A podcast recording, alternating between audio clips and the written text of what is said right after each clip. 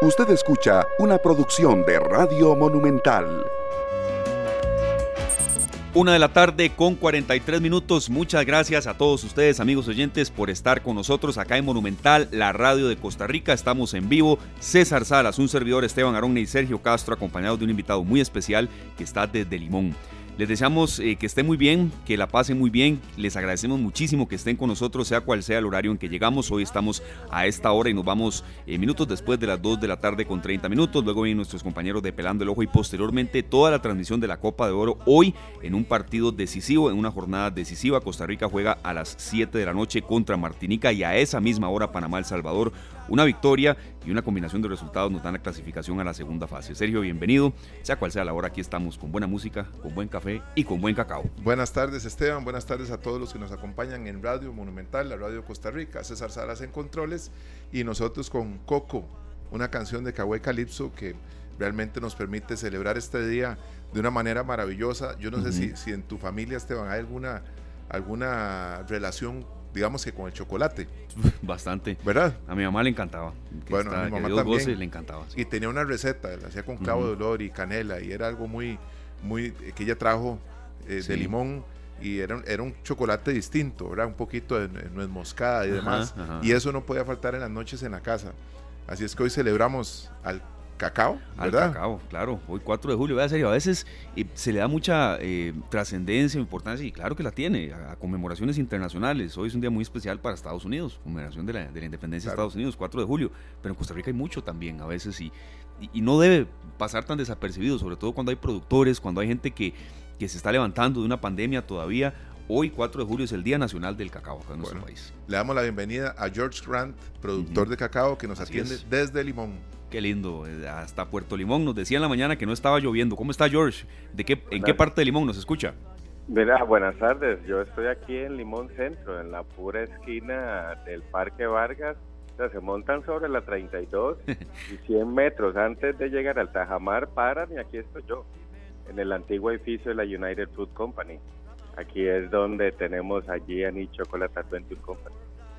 Qué belleza, George. Este, después de tantos años de, bueno, de que las visitas a Limón siempre tenían que ver con estos eh, lugares, ¿verdad? Nosotros esperamos que un día el emblemático Black Star regrese. Correcto, correcto. Regrese y que regrese con todo esto que, de lo que hemos hablado en, varias ocasiones, porque en buena hora nos has acompañado en varios programas, pero hoy en esta celebración estás en un lugar emblemático para los limonenses y para los exportadores de cacao en Costa Rica.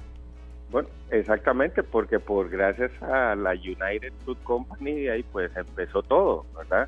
Desde la exportación, desde la construcción del ferrocarril eh, y después la misma eh, siembra del banano y no solo se exportaba banano, sino también cacao y otros otros frutos que después, bueno, pero los que más han prevalecido fue el banano, el plátano y ahora el, el cacao, ¿verdad? Claro, ya usted ha estado acá en esta tarde y le agradezco mucho cuando usted nos, menciona que escucha el programa y a veces eh, distintos espacios también de Monumental cuando la agenda, la agenda se lo permite. Y, no más que una entrevista rígida con guion, es una conversación. Actualmente el cacao sí se está exportando mucho, este George, o, eso está un poco creciendo de nuevo. Em, bueno, eh, sí hay gente que exporta cacao, em, no solo como semilla seca, sino también lo pueden exportar tostado, lo exportan en nips lo pueden exportar en manteca de cacao, lo pueden exportar en, en cacao en polvo y en, y en, o en bloques para que otras personas hagan el proceso, de, por ejemplo, de hacer chocolate o de hacer coberturas o de eh, tostarlo ellos mismos. Todo este concepto que se conoce como from bean to bar, de la semilla al, a la barra, ¿verdad? Inclusive hay gente que dice de la finca a la barra pero son diferentes producciones. Lo, importante de, esto es destacar que, por ejemplo, el cacao está en manos de pequeños agricultores y muchas de estas familias están liderados por mujeres. Em, entonces, y un promedio de, hectáreas que puede tener una familia puede ser de 5 hectáreas, eh, entre 3 y 5 hay unos que pueden tener 10, unos pueden tener 20 y por ahí anda lo más. Sí hay grandes plantaciones de, cacao que están haciendo algunas empresas, algunas eh, empresas extranjeras em, que va, ¿para qué? Para garantizar su cacao. Em, pero si se exporta, lo que no, lo que necesitamos tratar de velar más es que lo que lo poco que se produce que se consuma a nivel nacional. Aquí hay mucha tendencia a comer chocolate terminado en, en, barras, en bombones, eh, azucarados. En polvo también para bebidas. Pues sí, también, pero al final em, lo consigues con azúcar. Sí. Y entonces haces algo muy cargado de azúcar. Lo que no hay es, y lo que tenemos que trabajar es que el cacao que se produzca acá, la misma gente que hace chocolates acá, use ese mismo cacao para incentivar ese consumo local. Sí, se pueden exportar, mucho se exporta, pero la es 100 veces lo que importamos. ¿Me entienden? Entonces es, es todo un círculo que hay que trabajar para poder em, que el productor y que el país em, realmente ingrese por lo menos a los 10 países exportadores de cacao. Recuerden que somos un país pequeño, ¿verdad? Claro, claro. Vemos que eh, las zonas productoras principalmente o provincias son Limón, Alajuela y Punta Arenas. ¿Cuánto necesitamos nosotros aprender del cacao? Porque pensamos que lo que más se siembra en Costa Rica y que más está por todo el país es el café. El café y a veces, a veces cuando hacemos estas entrevistas, ¿cuánto aprendemos? Y, podríamos, Exacto, y podríamos nosotros decir que la producción de cacao se concentra en Limón. Vemos la región Huetar Atlántica, región Huetar Norte y región Brunca. Pero las provincias de Limón, Alajuela y Punta Arenas, ¿cuánto se puede expandir esto, George, para que el, cacao como, como un producto de exportación crezca aún más? se puede extender todo lo que se pueda financiar para sembrar y ojalá tener un propósito aquí en venderse. Porque el cacao lo ideal es que esté desde cero a nivel del mar hasta por lo menos 800. Em, inclusive puede ser muy alto, pero entre más... Eh, no puede ser muy de altura, por ejemplo el café. en Turbialba, que está creo que a 1100, algo así de altura, se cosecha cacao ¿verdad? Y ahora si con el tipo de agricultura intensiva o, tecnificada, hasta luego por goteo, que las variedades nuevas que se siembran, que son resistentes a las enfermedades, aguantan sol puro, eh, prácticamente se podría decir que a nivel de este país se puede sembrar cacao en cualquier lugar, ¿verdad? Lo que, lo que como produzca es la otra cosa, ¿verdad? Porque inclusive ahora ya no se piensa en cuántas hectáreas em, usted tiene productivas de cacao, sino que se piensa en que cuántos árboles productivos tiene usted. Un árbol de cacao a usted debería poder aportarle anualmente un kilo y medio, como un kilo, 250 kilo y medio de semillas de cacao seca. O sea que ese árbol usted le tiene que estar produciendo al menos dos veces al año unas 40, 50 pelotas de cacao. Y eso conlleva mucho trabajo, ¿verdad? Y cuando al agricultor se le dice que para obtener eh, buena calidad de vida lo que tiene que hacer es aumentar producción, pero cuando viene la cosecha le bajan los precios o el intermediario se lo compra a muy bajo precio porque solo estamos proveyendo materia prima. Pero si industrializáramos la, esa historia podría ser muy diferente y hasta podríamos hasta traer nuevas generaciones al agro, ¿verdad? O sea, estamos hablando, George, que para una, una cuando vemos estas exportaciones, perdón, que se van toneladas de cacao, yo no me imagino la trabajada que es y las hectáreas de, de, cacao sembrado, ¿verdad? Porque si una mata te da 10, dijiste, 10 pelotas de cacao. Em, debería, para que sea una buena planta, 40. 40. 40 para, para producir un kilo y medio de semillas. Un, un sí, de semillas secas. Semillas secas. Porque para usted producir un kilo de cacao seco, que es lo que se puede tostar y ya o se exporta, usted necesita al menos 30 pelotas de cacao. El, ese cacao que ustedes chupan, ese con el fresquito, con la babita, ¿verdad? Se necesitan 3 kilos de eso, de esa babita, para obtener un kilo seco. ¿Por qué? Porque ese cacao hay que ponerlo a fermentar en cajas de madera, hay que darle vuelta dos veces al día, medir la temperatura, porque en el proceso de fermentado es donde podríamos decir que le quitamos ese amargor extremo, ese amargor extremo al cacao que la gente conoce, porque, porque en el fermentado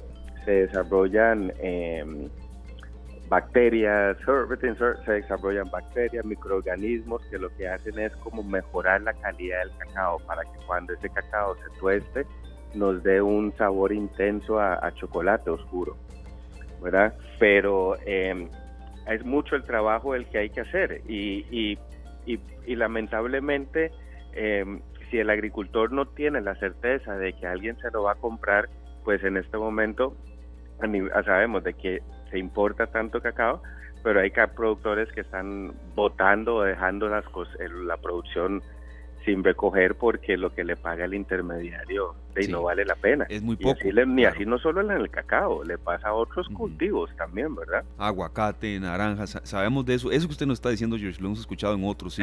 Es muy lamentable.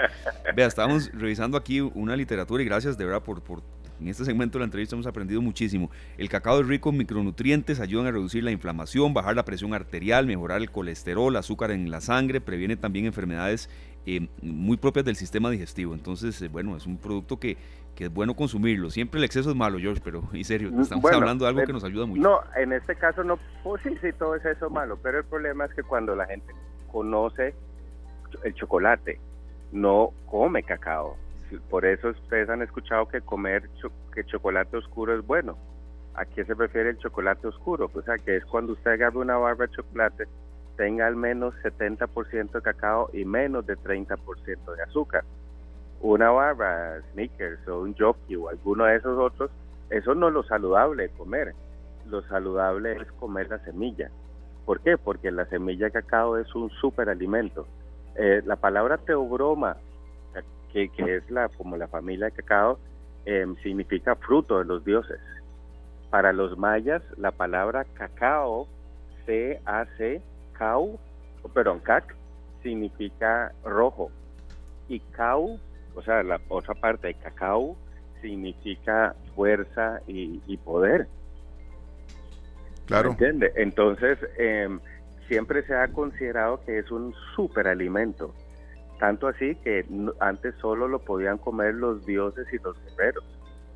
Y luego también eso estaba reservado muy poca gente y no se consumía como sabemos ahora, se consumía la semilla o como potajes, no había azúcar, no se tostaba, así como lo conocemos hoy en día. Fue hasta que el cacao llegó a Europa y los monjes haciendo en sus tiempos de ocio empezaron a experimentar y agregaron azúcar.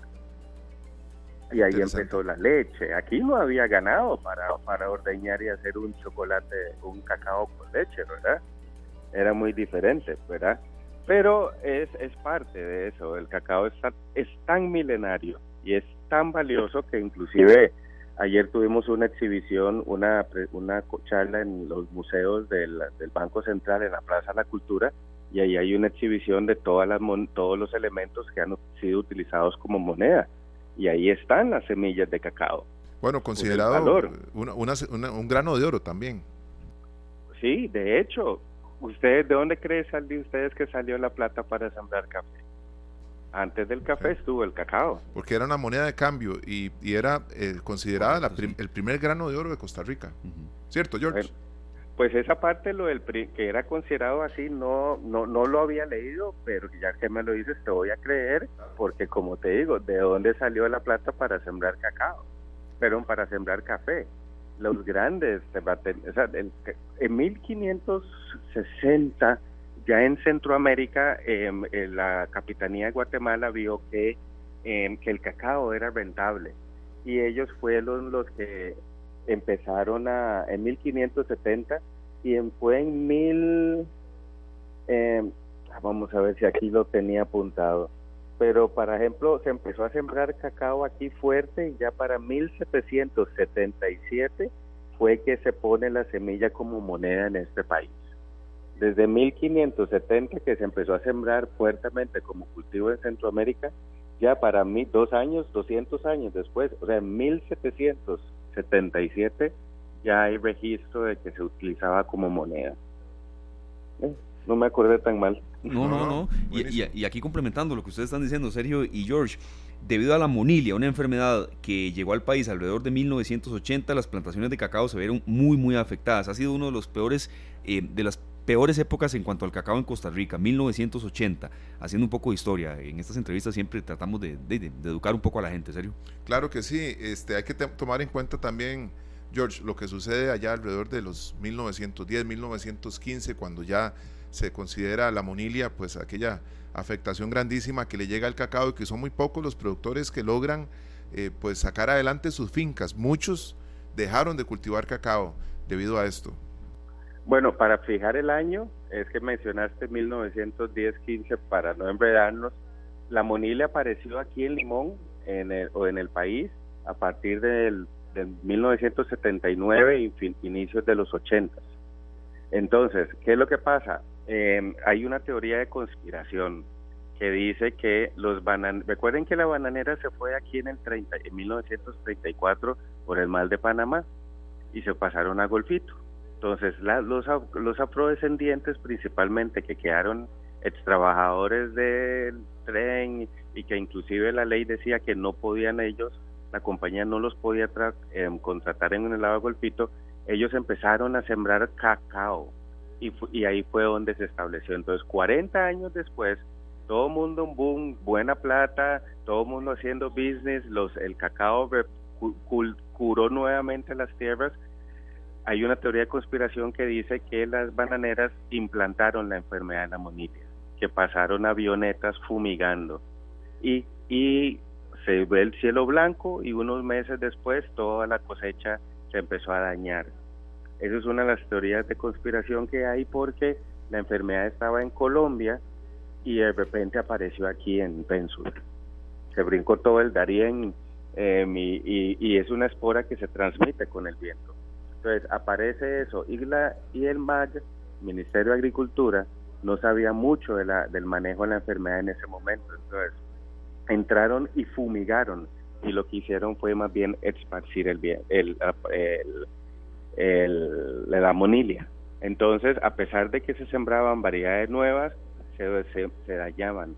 Ahora, gracias al CATIE, eh, se, se, desarrollaron variedades más resistentes no variedades genéticamente modificadas, no nada de eso, sino que por observación se estudiaron plantas y se liberaron seis variedades que son las que se siembran ahora y que son altamente productivas y que son resistentes a la monilia. Y, y que ojalá, si el agricultor las trata bien y les damos el cuidado, podríamos llegar a incrementar y obtener mil kilos por hectárea, dos mil kilos, y se habla hasta tres mil kilos por hectárea. Ahí tendríamos cacao de sobra para poder hacer, em, consumir a nivel nacional, inclusive poder exportar pero es todo un proceso de, mucho trabajo y de mucho acompañamiento que se requiere. Claro, no, por eso, George, y, serio, cuando, cuando tocamos estos temas nos gusta que sea con productores, lo, hemos hecho con gente de aguacate, con cafetaleros, lo hacemos muchísimo, y, no tal vez alguna autoridad que, que, venga a rendir un homenaje, un discurso ahí a veces un poco vacío, y, no sabiendo las necesidades de los productores. Eh, moniliasis del cacao, el nombre completo, aquí aprendemos pues, eh, todos los días Por supuesto, y en buena hora que, salieron adelante, ¿verdad? Claro, productores y que hay nuevas variantes también. Eh, George, ¿cuántos años produciendo cacao? Bueno, pues yo en, el negocio 10, 10, pero la finca que heredé data de los 40, de, ah, de mi abuelo que, le, al que yo encontré unos recibos de que él se lo alquilaba a la United Food Company por un colón al año. Un colón al año. Un colón al año. Es que recuerda que cuando la, la ellos, bueno, eh, eran los eran los precios de esa época y la compañía lo que realmente quería era que la gente produjera, pero le entregara su producción a ellos.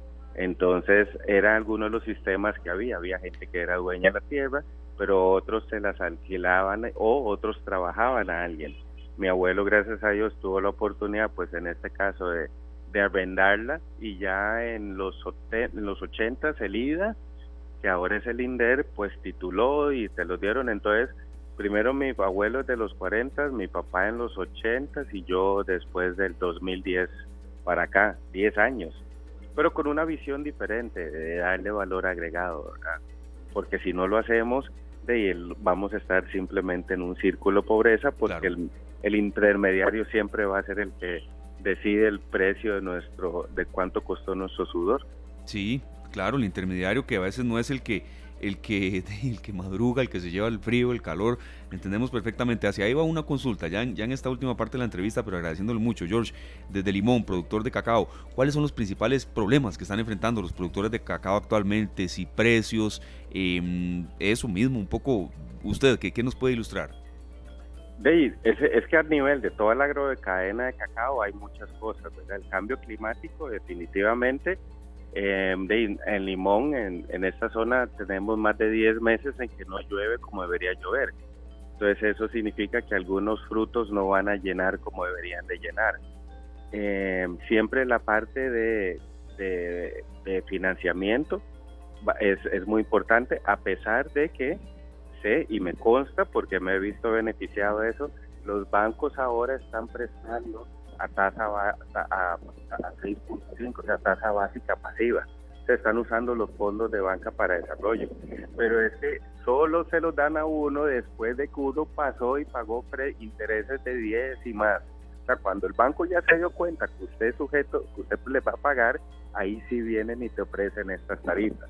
Entonces, ese acceso del productor al, al financiamiento es sumamente importante y también ese acompañamiento que debería haber, que es nuestra materia prima, nosotros deberíamos de industrializarla.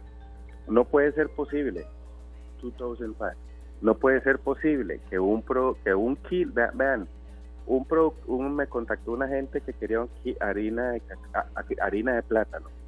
Producir harina de plátano aquí, un kilo era lo que costaba el, el producto puesto allá en Europa en, un, en, la, en el supermercado y ya empacado, ya con el, todos los márgenes, o sea, ¿a qué precio em, ustedes creen que se, me entienden? No hay, no hay, no, no somos competitivos en ese sentido, porque no industrializamos.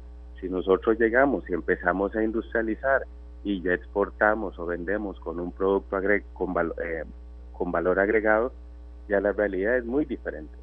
Yo sueño un día y disculpen que una marca de helados muy popular de este país y que hace un cono que tiene chispitas arriba. Yo sueño, señores, que un día tengamos una edición especial, aunque sean solo un millón de conos, por decirlo así, con nips, con, con boronitas o con cacao de Costa Rica.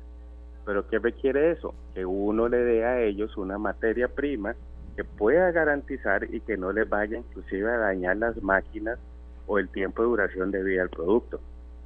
Falta mucho acompañamiento, falta mucha academia, falta, mucha generación nueva en el campo, falta, falta sangre fresca y de ahí apoyo institucional. Eso es lo que, lo que precisamente le estaba señalando a Esteban, que había escrito la palabra acompañamiento, George. Eso es lo que hace falta viendo, para, para la producción y para también estas nuevas ideas que vienen a darle al cacao de Costa Rica pues un aire muy importante que es necesario también, es una motivación para todos ustedes que producen. Eh, George, muchísimas gracias. Eh, los micrófonos de esta tarde siempre disponibles para, para vos y para todos los productores de cacao que en este día celebran pues una fecha muy especial. Mira, pues gracias por, por el espacio, porque yo no sé qué me quité de encima. Yo ahora voy a escuchar qué fue lo que dije para, para, para repetirlo todos los días. No, en serio, eh, muchas gracias, por el espacio, por, por hoy 4 de julio. Felicidades a todos los cacauteros y cacauteras y a toda la gente involucrada en el, desde el que siembra la plantita hasta, hasta literalmente hasta la persona que por esta entrevista va a ir a comprarse un chocolate. Ojalá que compre chocolate con 70% porque así significa que el productor va a recibir algo un poco más. Claro. que esa barba tiene chocolate. Y, con, y no solo chocolate, hay manteca, hay polvo, hay un montón de cosas que se hace con el cacao. Vamos a ir a, Limón a comprar cacao. George, ¿a dónde tenés el local para nosotros estar este, pasando por allá? Sí, yo estoy acá en el antiguo edificio de la United Food Company, en, en el, frente al Parque Vargas, enfrente de la terminal de cruceros de Jabeba. Cuando es la temporada de cruceros, los turistas vienen aquí y hacen chocolates, Entonces eso también tenemos tours los fines de semana o cuando la gente nos quiera, nos pueden contactar al 8914 3936 8914 3636 39 8914 3936 y aquí estamos para darles pueden ir a chupar cacao a la finca eh, y ahí también ven todo ese ecosistema que tenemos, conocen el jaquí, conocen la fruta de pan, hay gente que nunca ha sacado un pedazo de jengibre del piso, bueno, del, suelo, o sea, es muy diverso y aquí estamos en el centro de Limón, también aquí tenemos el Centro de Turismo Cultural de Puerto Limón, donde damos hasta clases de historia, es un espacio muy lindo donde los artistas locales pueden expresarse y, y son más que bienvenidos. No, muchas gracias de verdad por haber estado con nosotros. ¿Cómo va el atletismo, George? Por cierto, las carreras. Eh, qué, eh, qué, pena. Eh, bueno, hay eh, del, que hacía, del, del George que hacía maratones ya no queda mucho. pero estoy tomando un poco de impulso nuevamente porque aquí en Limón va a haber carnavales este año. Va a haber parade, para que sepan, el 31 de agosto. Correcto. Pero también va a haber carnavales del 8 al 15 de octubre. Octubre va a haber eclipse de sol. Exactamente, y, en, y están, van a hacer una carrera. Ah, eh, entonces espero poder eh, llegar los 10 kilómetros dignamente. Claro que sí. Estoy retomando ahí. Ahí, ahí la ventaja que va a tener George es que va a ir eh, bien, bien cargado de cacao y esa fuerza no se la quita a nadie. ah, eso es, eso es infaltable. Feliz tarde, George. Muchas gracias. Feliz día también. Gracias, señor. Hasta luego. Gracias, George. George Grant, eh, productor de cacao, estaba con nosotros desde el puro centro de Limón y de verdad eh, explicándonos, aprendiendo. Hay una cierta cantidad de cacao que evidentemente pues, puede ser excesiva y nociva para el organismo, hay otra que no. Eh, y hay mucha manera de producción también. Aprendemos mucho en este tipo de entrevistas. 4 de julio, Día Nacional del Cacao. Saludos a la gente que nos está reportando, audiencia. Wilmer Calderón desde eh, la colina, ya por la zona de Curriedad, mucho calor, no está lloviendo y le encanta el cacao. Sí, gracias a los oyentes, de verdad, y, y también a la gente que está con nosotros en un horario distinto hoy. Vamos al corte con Bendito Cacao. Carla Bravo, Luis Guinea y Luis Carlos Guinea. Ya regresamos. Te presentamos la noticia Tigo Business. Obtener una conexión de internet rápida y de calidad para tu negocio con Tigo Business.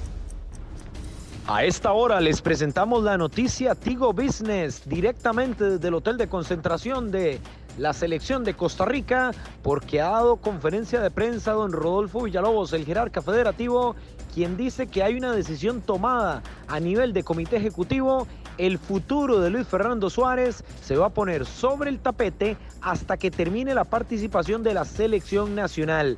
De esta manera, cuando concluya la participación de la tricolor, se están analizando si sigue o no don Luis Fernando Suárez al frente de la selección mayor de Costa Rica. Mucho se ha hablado del rendimiento de la selección que se reconoce que no ha sido el mejor en el 2023 con solo una victoria y lo demás derrotas y Costa Rica que pendiente tiene por supuesto lo que va a ser ese tercer juego del grupo C de la Copa Oro. La noticia, Tigo Business.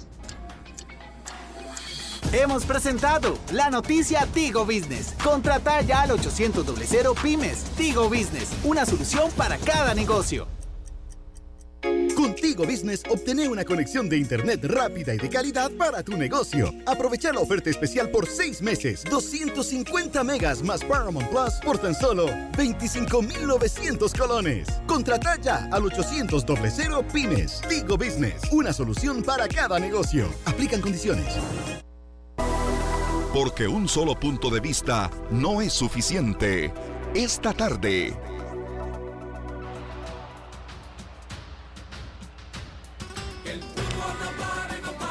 Dos de la tarde con 20 minutos, así es, después de esta entrevista sobre el tema del cacao, que hay algunas reflexiones que vamos a compartir al final del programa, serio, ya en el último bloque, repasar un poco la programación de hoy. Después de nosotros vienen los compañeros de Pelando el Ojo y posteriormente todas las transmisiones deportivas. Ante algunas consultas de la gente, Costa Rica contra Martinica y Panamá El Salvador son a la misma hora. Más temprano em, serán los otros partidos, entre los que por supuesto destaca Canadá, Cuba y Guatemala contra Guadalupe.